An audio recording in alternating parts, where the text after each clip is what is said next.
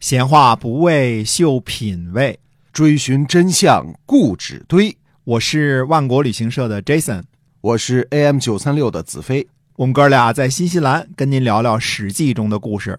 各位亲爱的听友们，大家好，欢迎呢继续收听《史记》中的故事。是由新西兰万国旅行社的 Jason 为您讲的。那么我们今天呢，继续书接上文。哎，是的，上回呢，我们讲到这个中国这个一个古代的贤人管仲啊，怎么治理国家啊？这个听了听呢，就是这个军民啊一起治理，以及户口制度这些啊。如果当时呢，我们拿这个中国和古罗马比较一下啊，就发现呢，其实这两个文明成长的背景是不一样的。那古罗马呢？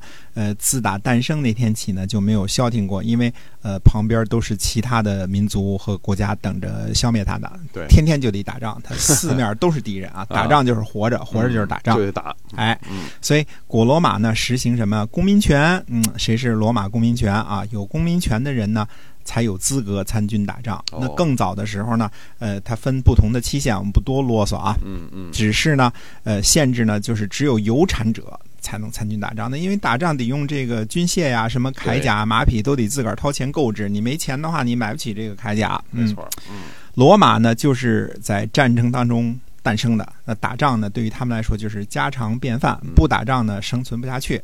呃，打仗呢，既能保家卫国，还能俘获点奴隶，让奴隶来从事生产。那仗是非打不可，必须得打啊！参加战争呢，对于罗马人来说是一种荣耀。保护这个民族的这个生存啊，这是一种荣耀，它是一种光荣。所以罗马公民呢不交税，交什么呢？叫血税，就是以参军保卫国家这种方式来交税。这是哎，这是罗马公民的这个税，血税。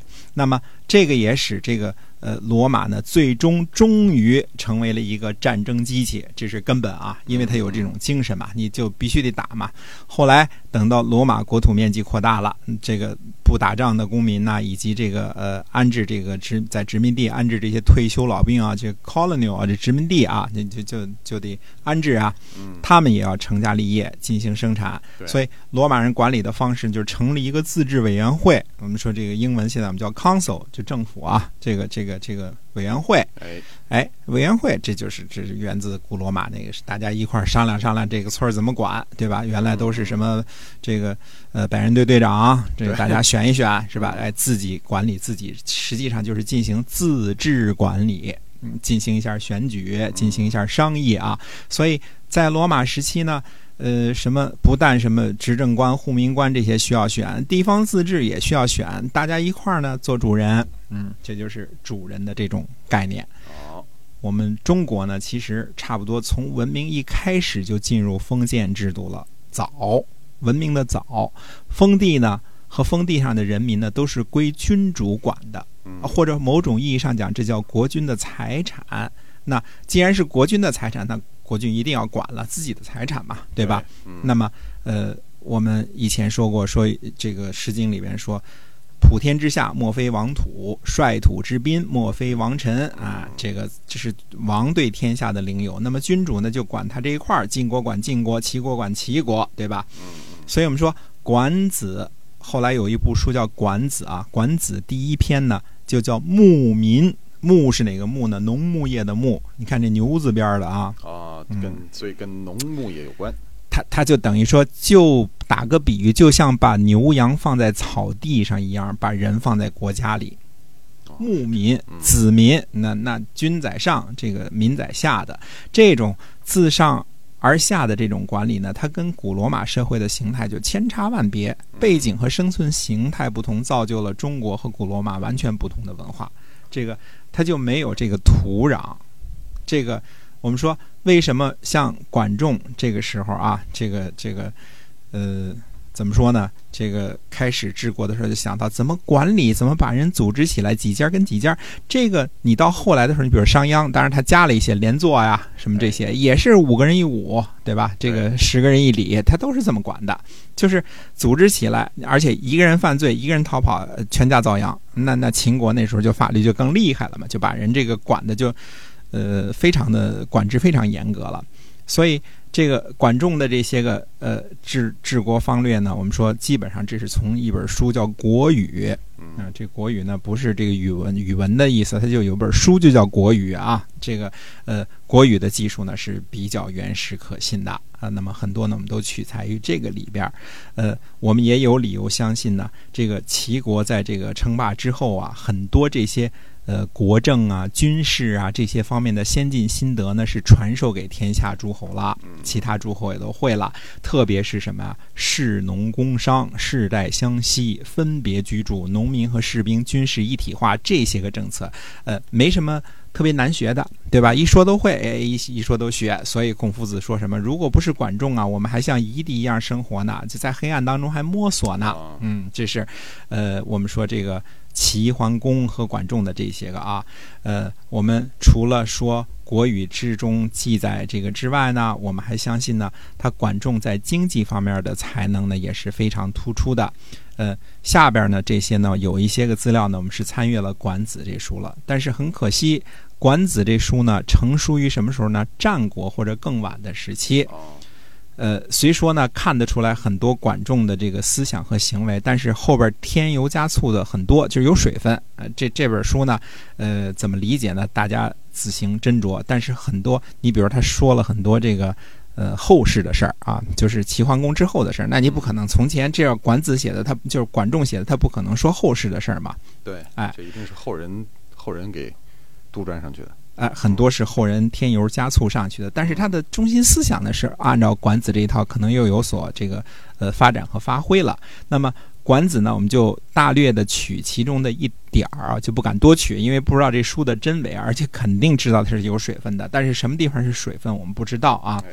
根据管子的一些记载呢，可以肯定呢，管子是鼓励农业生产和积蓄粮食的。我们说，呃，管仲的名言叫什么？“仓廪实而知礼节，衣食足而知荣辱。”他不但这个呃鼓励农业生产，而且要把多余的粮食储存起来，还鼓励人民呢利用山林和渔盐之力。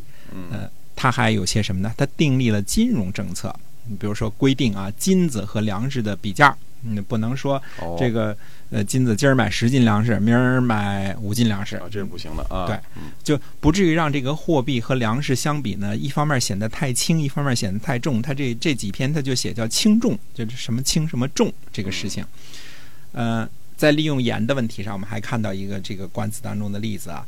这个其实他是使了一些经济手段的，因为齐国临海嘛，天然有这个煮盐的先决条件啊。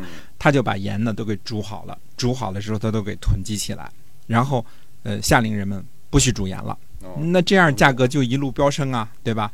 等到这个春耕农忙的时候，大家都急着种庄稼去了，这个时候呢，他把盐拿出来到附近的国家去贩卖，什么这个魏国呀、这个邢国呀这些，哎，赚回了大量的金银，这。这招跟现在的我们叫什么石油输出国组织也差不多嘛，没没什么新的花招，对吧？哎，通过控制稀缺资源的产量，哄抬物价，哎，嗯，管仲手法这经济手段用了一些啊，鼓励人们呢干嘛呢？开荒种地，呃，而且呢是国家规定农产品的价格。你看看，现在欧洲不都补贴农产品去生产吗？美国不都补贴吗？对吧？中国，呃。中国是吧？嗯，所以这个这样大家呢就知道这个庄稼呢，呃，种庄稼有收入有保证。你看它调动人性，哎，这样人性，哎，你有收入有保证，咱们就争先争先恐后的就种庄稼呗。哎，对，这齐国的日子好过呀，各方面的各个方向的民众呢都纷纷到齐国来了，讨生活。齐国的人口就增加了，那人口一增加了，又可以开垦更多的荒地。在春秋早期的时候，荒地还是很多的，人口还是比较少的。所以，为了鼓励商业呢，管仲干嘛呢？给商人。盖了宿舍，你看这事儿啊，最早的中国最早的宿舍吧。但但后来这个三星电子什么的不都也搞这些嘛，对吧？啊，给给商人盖了宿舍，而且对于拥有不同数量马车的这个商人给予不同的补助政策。你你马车多，我多给你点儿；哎，这样一来呢，各国的商人呢也都纷纷涌向齐国了，哎来通商来了。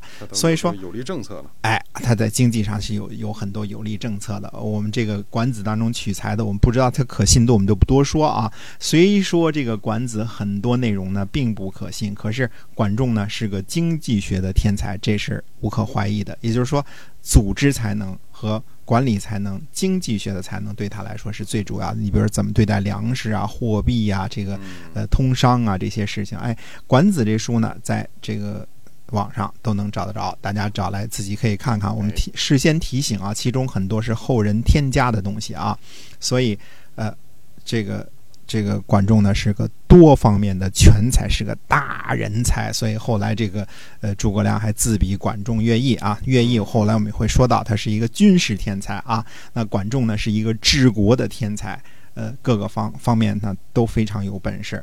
那你说这么有本事的人，我们说孔夫子对于管仲的这个总体评价是怎么样的呢？我们看看这个古人怎么评古人的啊？哎，哎，孔夫子说什么？管仲之气小在，说他说的太气量小，太小气啊！哎，小气，这气呀、这个孔夫子经常用这个气呀、你比如说这个，我们说子贡说说我是个什么样这个这个这个人才呢？这个嗯孔夫子说你是个气啊，什么气呢？那是胡连之气啊，嗯他他夸他呢啊。哎，所以，那么孔夫子对管仲的评价呢，说小。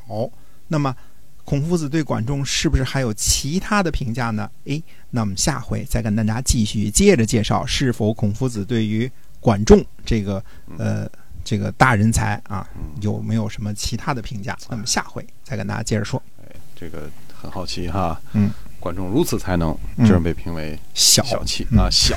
那嗯，么到底是怎么回事呢？我们欢迎呢您继续收听我们下期的节目啊，也希望您能够把我们的节目呢分享出去，让更多的人听到。